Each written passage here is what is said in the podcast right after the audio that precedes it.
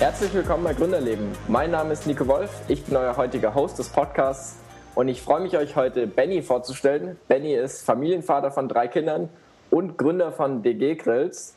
Benny, sehr schön, dass du heute da bist. Vielen Dank dafür erstmal. Stell dich doch uns kurz vor. Wer bist du? Ja, mein Name ist Benjamin Geiwitz. Ähm, Benny ist wunderbar. Benjamin sagen nur meine Eltern oder Lehrer. Benny ist in Ordnung. Ähm, ja, ich bin 37, ich komme aus Ulm, wie du schon gesagt hast, drei Kinder, verheiratet, kleines Häuschen. Wir leben acht Kilometer südlich von Ulm, ein bisschen auf dem Land, deswegen ist mein Internet auch nicht das Beste. Ja, ich hab, bin hier in Ulm geboren, bin in Ulm aufgewachsen, bin in Ulm zur Schule gegangen, habe in Ulm studiert, also relativ ortstreu. Ähm, ja, äh, arbeite in der Fahrzeugindustrie hauptsächlich, habe mein Diplom in Fahrzeugtechnik, habe äh, im Ulmer Modell studiert, habe also auch einen Industriemechaniker nebenher gemacht. Und ja, seit letztem Jahr im Januar bin ich auch Geschäftsführer meiner kleinen UG. Sehr cool. Und wie kam es zu deiner UG? Wie kam es zu dem Unternehmen? Ähm, ja, vor, also angefangen hat 2014. Ähm, ich habe immer schon gegrillt. Wir haben schon damals für die Hütte kleine äh, Grills gebaut über die Feuerstelle aus, aus Lichtschachtgittern, weil einfach ja ein bisschen schweißen, ein bisschen was drehen, ein bisschen was fräsen. Und ähm, ja, mit den Kumpels viel gegrillt und äh, mit ja, Anfang 20, Mitte 20 ist eigentlich gerade egal, wie viel es raucht und wie es stinkt und wie es brennt. Mein Gott, ist halt so. Aber zusammen mit meinem äh, Kumpel Willi, Wilhelm Dück zusammen haben wir da mal gegrillt vor ein paar Jahren. Diese russische Schaschlik über einem Mangalgrill und der komplette Garten war komplett zugeräuchert. Und ich habe drei Kinder, er hat drei Kinder und die sechs Kinder waren in einer riesen Rauchwolke. Und da hat Willi einfach gesagt, hey, äh, das, das geht so nicht. Wir müssen irgendwas machen. Das kann ja nicht sein, dass da ein Einjähriger in dieser Qualmwolke rumspringt.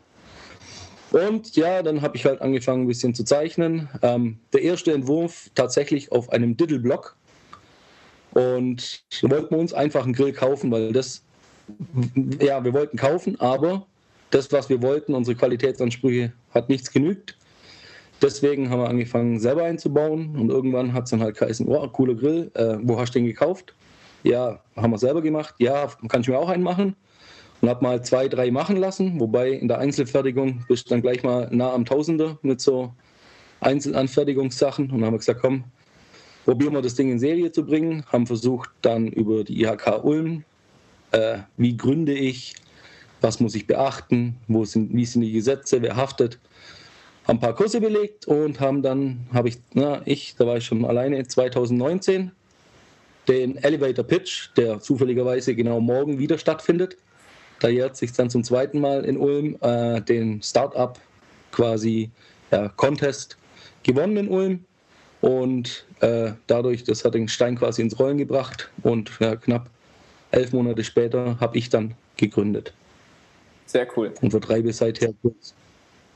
Du hast gerade von deinen Qualitätsansprüchen gesprochen. Was waren das denn für Ansprüche? Also du hast gesagt, ihr habt nicht den Grill gefunden, den ihr eigentlich wolltet und dann habt ihr gemerkt, hm, dann müssen wir es halt einfach selbst machen. Ja, also uns war wichtig, dass äh, das ganze Gerät indirekt grillt. Bedeutet, nichts, was aus dem Fleisch oder dem Gemüse oder was auch immer gegrillt wird, austropft, landet in der Glut und verbrennt. Das ist das, was jeder kennt. Oh, hier grillt einer. Ja, weil irgendwo ein Schweinesteak ver verbrennt. Das war Bedingung Nummer eins. Gibt es auch welche. Kann man auch bei eBay recht günstig kaufen. Problem ähm, ist bei solchen Sachen immer Materialauswahl und Materialbeschichtung. Und die meisten, die es gab, die sind halt zu, zum Stecken. Die steckt man nur ineinander, füllt dann Kohle ein oder die haben nur ein, ein Gitter dran oder ein Netz oder irgendwas. Und die halten halt nicht lange, sind nicht robust, weil wir wollten einfach mobil sein. Heißt, wir fahren am Baggersee, schmeißen den Grill in den Kofferraum, fahren los, nach dem Grillen, Grill, Grill wieder zurück in den Kofferraum und ab nach Hause. Ähm, ja, äh, viele, die es zu kaufen gab eben oder gibt immer noch, die sind lackiert und die werden halt mit irgendeinem Ofenspray, das hochtemperaturfest angesprüht. Die haben halt weder Lebensmittelfreigabe noch sonst irgendwas. Mhm. Und nachher heißt es hier gesundes Grillen auf Ofenlack. Nee, wollten wir auch nicht. Und da sind wir jetzt nach. Also wir haben fast ein Jahr gebraucht, das richtige Material zu finden, was alles erfüllt, und trotzdem, also wir haben auch Stahl gefunden aus der Raumfahrttechnik, der ist richtig gut, aber den bezahlt nie, niemand. und okay. da muss man halt äh, wirklich den, den schmalen Grad finden, dass niemals Rost entsteht, weil viele denken, äh, Lebensmittel echter rostfreier Edelstahl. Ja, das stimmt. Zum Beispiel Besteck zu Hause. Mhm. Aber auch dieser Stahl kann rosten, nämlich wenn man den ziemlich stark erhitzt. Und ähm, ja, da muss man halt das Material finden. Auf jeden Fall haben wir es gefunden. Wir haben jetzt einen 100% äh, Edelstahlgrill, der äh, quasi alles aushält. Wir sind zum Juck sogar, einfach um zu beweisen, was unsere Konstruktion kann. Gibt es auch ein YouTube-Video, sind wir mit dem Auto drüber gefahren. Sehr geil. Ja, ähm, niemand fährt mit seinem Auto über den Grill drüber, aber das ist genau das, was ich eben sage. Unser Grill wird von Hand geschweißt und der hebt alles aus. Wenn der mal runterfällt, dann geht eher die Fliese kaputt. Mhm. Und das war einfach das für, ein Grill, der vererbt werden kann im Prinzip. Voll. So war der Grundgedanke. Also ich finde, das sind auch die geilsten Marketingkampagnen, ehrlich gesagt. Ich habe mir letzten Sommer eine Sonnenbrille gekauft. Da war die Marketingkampagne, dass man auf die Sonnenbrille drauftreten kann. Äh, das äh, Glas bzw. das Plastik zersplittert nicht. Äh, die ist einfach stabil. Heißt, ich weiß jetzt, ich kann die in meinen Rucksack stecken, muss mich da um nichts drum kümmern. Und das finde ich halt so geil, wenn ich mir auch jetzt einen Grill besorge, dass ich mich da einfach um nichts Sorgen machen muss. Also dass er nicht rost, ja, das ist genau das. stabil ist, dass ich ihn einfach in den Kofferraum reinschmeißen ja. kann. Ja, und das ist genau das. Was hat deine Sonnenbrille gekostet? Viel, ehrlich gesagt. ja, aber die kaufst du einmal. Das stimmt, ja, ja. Und genau das ist der Grundgedanke. Ich weiß, dass meine Geräte nicht die billigsten sind und mich wird es auch nie im Discounter geben. Ja. Nie. Ja. Aber das ist nicht mein Ziel. Mein Ziel ist, was zu bauen. Ich bin zum Beispiel auch so, es gibt kein einziges Gewinde, keine Schraube. Es gibt nichts, was irgendwie irgendwann kaputt gehen kann durch Verschleiß oder weil es mit Asche oder Fett voll ist. Es gibt nichts, was verschleißt. Und das war mir einfach wichtig, weil man kauft ein Gerät, ein halbes Jahr später rostet es oder den haut ein elektrisches Gerät kauft, ein günstiges, dann haut der FI raus, weil irgendwo irgendwelche Drähte sich berühren. Ich habe keine Elektronik, ich habe keine Gewinde, ich habe nichts. Stahl, und Schweißzusatz. Ende. Mehr ist nicht dran. Das ist cool, ja. ja. In, an welcher Station seid ihr jetzt gerade? Also ihr habt äh, vor äh, einiger Zeit einen Prototypen gebaut, habt dann gemerkt, da ist noch mehr Nachfrage. Äh, dann sind Freunde und Kumpels auf euch zugekommen, haben gesagt, hey, kann ich auch so einen haben? Wo kann ich den kaufen? Dann habt ihr gemerkt, okay, der ist nicht nur für uns selbst, sondern andere wollen den auch haben. Wo seid ihr jetzt? Seid ihr schon in Massenproduktion oder seid ihr kurz davor? Also Momentan läuft so, kurz vor der Gründung habe ich mich mit Willi zusammengesetzt und habe einfach gesagt, hey, ab jetzt wird es teuer und zeitintensiv. Also ich schaffe ja noch haupt, hauptberuflich auch, das sind meine 40, 45 Stunden die Woche. Und dann habe ich nochmal so zwischen 25 und 40, die ich in die Firma stecke. Und du hast noch eine Familie? Ähm, dazu sind jetzt fast und ich habe noch eine Familie, genau, und ich brauche auch noch Urlaub und ich habe auch noch einen Garten. Aber solange es mir Spaß macht, ist das alles in Ordnung. Und solange meine Frau mitzieht, das ist übrigens das Wichtige und das geht raus an alle Gründer. Wenn ihr verheiratet seid, ist die erste Frage, die ihr euch stellen muss, passt, kommt meine Frau damit klar? Weil das ist, der, jedes Hobby, jede Firma, jedes, jeder, jeder Erwerb ist super, aber die Frau ist wichtiger. Nur um das festzuhalten. Naja, auf jeden Fall, Willi gesprochen und äh, wir haben uns beide, wir sind gut auseinandergegangen, aber der Willi ist quasi stiller Teilhaber, aber das komplette finanzielle äh, und wirtschaftliche äh, Risiko ist bei mir. Ich bin alleiniger ähm, ja, Teilhaber. Willi, wie gesagt, stiller Teilhaber. Die ganzen Geschäfte laufen alle über mich und ich bin auch im Risiko drin. Ja. So, dann habe hab ich gegründet und dann ging es darum, nachdem das Material festgestanden hat, wir suchen einen Lieferanten. Und das ist die nächste große Hürde, die jeder nehmen muss. Man braucht jemand, der, ja, ich sag mal, der mitzieht, weil ich kann euch sagen, was passiert, wenn ihr einen Teil aus Stahl zum Beispiel entwickelt oder ihr möchtet das vertreiben, dann ruft ihr an und sagt, hallo, ich möchte da so einen, ja, einen Grill von mir aus, könntest du mir da 100 bauen? dann sagt er, ja, mache ich, natürlich, ich rechne dir das mal aus, alles klar. 100, dann überweist du mir bitte 300.000 Euro auf folgendes Konto. Und sobald das Geld bei mir eingegangen ist, bestelle ich das Material. Mhm. Bedeutet, keiner geht in Vorleistung für dich. Du hast keinen Namen, du hast keinen Ruf, du hast gar nichts. Und keiner macht dir irgendwas ohne Vorkasse. Und das war bei 95 Prozent aller Firmen, die mir angeschrieben haben. Und ich habe nicht nur in Deutschland geschaut nach den ersten Enttäuschungen, sondern auch im europäischen Ausland. Aber auch da, ich habe der krasseste war, der wollte 350.000 Euro, dass ich nach Ungarn einfach überweise.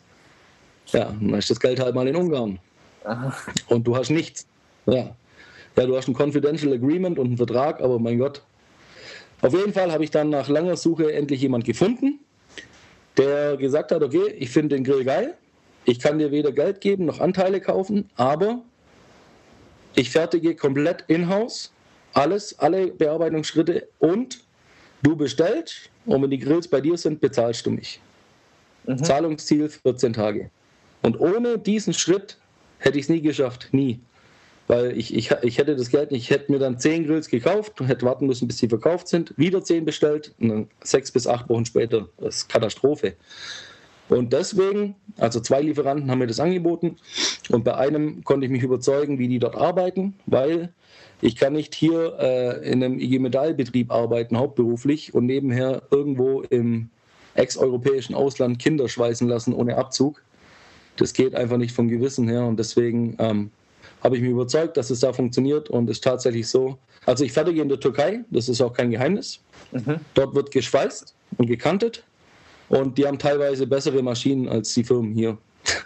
Das ist echt, echt krass. Ja. Und dort fertige ich jetzt und oder lasse fertigen und komplettiert wird es dann hier in Ulm. Sehr geil. Und genau, ich habe noch, hab noch so kleine Sachen wie zum Beispiel Lasergravuren das, kann, das ist nicht schwer, aber ich habe erstens die Maschine nicht, das Geld für die Maschine nicht und die Zeit nicht. Das lasse ich in Langenau machen, das ist hier bei Ulm um die Ecke. Ja, ich habe meinen Prototypenbau habe ich hier in der Ulmer Umgebung, der mir immer wieder was rauslasert und abkantet. Also so regional wie möglich, aber wenn es um die hohen Beträge geht, wenn ich da mal zwei Millionen auf dem Konto habe, dann habe ich ein anderes Druckmittel, weil dann zahle ich Vorkasse, möchte dann halt Rabatt. Aber so weit sind wir noch nicht. Corona war ja auch noch. Ja, klar. Du sprichst es gerade an. Wie hat es dich zurückgeworfen? Ja. ja, gegründet im Januar 2020, weil ich ganz schnell eine Steuernummer brauchte, weil ich nämlich Ende Februar letzten Jahres unbedingt auf die Barbecue-Messe nach Sindelfingen wollte. Ja. Meine allererste Messe. So, jetzt habe ich frisch gegründet, schon gut Schulden, hatte ein paar Grills da und bin nach Sindelfingen gefahren. Jetzt war es halt so, so ein Messestand kostet auch richtig Asche. Und ich wusste ja nicht, lachen die mich aus oder verkaufe ich überhaupt was. Es ist so, um Grills zu testen, brauchst du ganz viel Grillkohle. Sehr viel. Also im ersten Jahr sind 600 Kilo Kohle durch unsere Grills durch. Ähm, da haben wir Kohlehersteller angeschrieben, haben gesagt, hey, Servus, ganz kleines Startup, wir fangen gerade an. Hast du Restbestände an Kohle, die wir halt zum Durchheizen nehmen können, weil alle Tests mache ich auch selber. Also wenn ich ein neues Modell habe, mein neues Modell steht draußen gerade, der glüht auch. Den lasse ich eine Woche lang durchbrennen, einfach nur zu gucken, wie sich das Gefüge ändert, ob sie irgendwas verbiegt, ob irgendwas ist. Und erst wenn ich damit zufrieden bin, geht es dann in den Verkauf.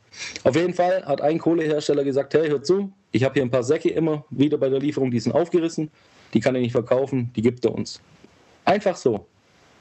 Und mein armer DPD-Postbote hat dann kiloweise oder zentnerweise hier die Kohlen angeschleppt. Aha. Und dieser Herr, ich weiß nicht, ja, ich kann den Namen nennen, das ist ein guter Kumpel jetzt auf mir, das ist der Jörg aus Frankfurt. Der hat Kokosnusskohlen, weil das war mir auch wichtig. Also für meine Kohlen, die ich hier benutze, stirbt kein Baum. Das ist Abfall in der Kokosmilchproduktion. Und der hat dann gesagt: Hör zu, du bist jung, du hast kein Geld, du hast ein neues Produkt, komm zu mir an den Stand. Dann sage ja, wie gratis oder wie läuft das? Wie machst du das? Und sagt er, nein, eine Kiste Ulmer Bier. sage alles klar, bring ich mit. Und so hat der mir quasi die Chance gegeben, ähm, meine allererste Messe mitzumachen. Da war dann schon mit äh, Hände desinfizieren andauernd und so. Aber man durfte auf der Barbecue-Messe noch probieren. Und wir haben gegrillt, wir haben getrunken, wir hatten Spaß, es war richtig geil, haben gut genetzwerkt. Ich stand auch direkt gegenüber vom riesengroßen Monster Weber Stand. Und ich hatte nur so einen kleinen, handgefertigten äh, Stand aus Holz mit einer LED unten drin, dass mein Grill beleuchtet wird. Mhm. Aber ich habe dann auch gut verkauft, Gott sei Dank. Und habe gemerkt, okay, Es kommt an. Selbst die Leute, die mit einem Gasgrill für, keine Ahnung, zweieinhalbtausend Euro rausgefahren sind, sind bei mir stehen geblieben. Ich gesagt, was ist das? Ja, sag ich, ist ein Grill. Hä, wie funktioniert das? Erklärt und ohne Spaß von drei Leuten, mit denen ich geredet habe, erstens noch nie gesehen, zweitens, oh ja, gesund und was den meisten Leuten oder was den meisten am wichtigsten war, ich habe zwei getrennte Grillbereiche. Das heißt, ich kann vegetarisches und Fleischgerichte komplett getrennt voneinander, aber gleichzeitig zubereiten. Das ist cool. Oder zum Beispiel Halal und Schweinefleisch. Und das war halt das Beeindruckende oder auf der Messe eben. Ja, und danach war Lockdown. Keine Messe, gar nichts. Habe mir dann einen Online-Shop aufgebaut, aber das Problem ist ganz einfach. Also mein Grill kostet in der größten Ausführung mit Zubehör 459 Euro. Mhm. Und wenn die Leute im Internet ein Foto davon sehen, wissen die gar nicht, was es ist, weil das sieht aus wie, wie ein Koffer, wie ein Etui. Aber dass das 12,5 Kilo Edelstahl sind mit einer Wandung von 3 mm, das, das steht, lesen, kann jeder lesen. Aber man muss das Gerät einfach in der Hand haben. Ja. Und durch Corona sind mir halt ganz viele Investoren abgesprungen, weil sie Angst um ihr Geld haben, verständlicherweise. Und auch große Händler oder Händler oder Handelsketten, weil äh, Kaufhäuser alle zu, Grillshops alle zu. Und deswegen, keiner nimmt mir 50 Grills ab und sagt, gut, dann packe ich sie halt bei mir ins Lager. Das ist totes Kapital, das macht niemand. Klar. Und ein Produkt für, für 400, 500 Euro einfach so zu kaufen, ohne das mal irgendwie live gesehen zu haben, das ist natürlich schon auch schwierig. Genau. Auch äh, zum Beispiel die Höhle der Löwen oder das Ding des Jahres. Die haben mich jeweils zweimal angerufen, weil sie das Video bei YouTube gesehen haben, wie ich mit, mit dem Auto über meinen Grill fahre äh, und was das denn sei und ob ich mich bewerbe. Dann habe ich mich auch beworben, bin dann bei den beiden ersten Mal nicht dazu gekommen, also hat nicht geklappt. beim zweiten Mal hat dann eben Corona einen Strich durch die Rechnung gemacht. Ja. Aber sonst, also mir fehlen die Messen tatsächlich, aber nichtsdestotrotz habe ich jetzt tatsächlich mein zweites Modell also den ersten Prototyp fertig. Also ich habe trotzdem weiterentwickelt und ich habe mir auch seit Tag der Gründung nicht einen einzigen Cent Gehalt ausbezahlt. Also ich verdiene mit der Firma effektiv 0 Euro. Klar, du bist halt noch, noch voll im Aufbau. Das ist ein Luxus, den ich habe, weil ich auf das Geld nicht angewiesen bin, weil ich einen sehr guten Hauptjob habe. Aber über Jahre lang wird es nicht so funktionieren, weil es ist sehr zeitaufwendig. Und irgendwann muss einfach ein, was Positives rauskommen, weil im Prinzip arbeite ich für Steuerberater und Finanzamt. Ja, dann mein Hosting noch und meine Versicherung. Dann habe ich mir überlegt, also ich weiß nicht, ähm, die, viele beschäftigen, ich habe mich da reingelesen, was musst du beachten, wenn du exportierst, wie läuft es? Zum Beispiel Dubai, ich bin in Dubai vertreten, ich bin in der UK vertreten mit meinen Grills. Ein Grill ist in Australien, ich, Österreich, Schweiz. Also es wird mehr aber ich darf nicht in die USA und nicht nach Kanada exportieren. Da macht meine Versicherung nicht mit. Und den Betrag, den mich das kosten würde, da müsste ich Seekontainerweise nach Amerika verkaufen. Aha. Also ist echt brutal. Ja, das ist halt, ein, ist halt ein Gerät, das, also wir haben eine Temperaturmessung hier auch gemacht. Wir kommen auf knapp 790 Grad Celsius. Und das ist halt echt eine extreme Hitze. Und ich vermute, dass meine Versicherung da sagt, was passiert, wenn in Amerika da einer hinfasst. 10 Milliarden Strafe oder ich weiß es nicht. Ja, so ein Risiko willst du natürlich auch nicht eingehen. Ich bin auch persönlich so, ich minimiere, minimiere gerne Risiken. Auch beim Hauskauf, ich habe mich versichert gegen jede Eventualität. Ich bin mit der Firma versichert. Ich habe auch gesagt, ich könnte das auch locker als Einzelunternehmer machen. Gar kein Problem. Ja, was passiert? Ich habe eine UG, das ist wie eine kleine GmbH. Ich habe eine Haftungsbeschränkung, weil mein Hobby, den Grill bauen und mein Catering, das funktioniert alles gut. Nur es ist nicht wert, dass ich im schlimmsten Fall mein Haus verliere. Ja. Ich will nicht mit meinem privaten haften. Ich, ich trenne das komplett. Ich habe mir sogar, obwohl ich es absolut nicht brauche, sogar ein separates Handy geholt für die Firma. Das klingelt einmal im Monat, weil die alle meine private Nummer anrufen. Aber ich trenne das eigentlich. Lass uns zum Abschluss mal noch über ein Thema sprechen. Und zwar hast du ja gesagt, du hast einen Vollzeitjob und du hast eine Familie mit drei Kindern und du hast jetzt noch dein neues Startup. Wie regelst du das? Was hast du für eine Work-Life-Balance? Also ich habe ich hab, ähm, den Vorteil, dass ich einen sehr kulanten Chef habe oder in einer sehr guten Firma arbeite. Ich arbeite täglich von sechs bis um drei. Außer es brennt mal was, dann ist auch ein bisschen mehr. Ich arbeite jetzt viel im Homeoffice. Leider. Ich vermisse meine Kollegen tatsächlich.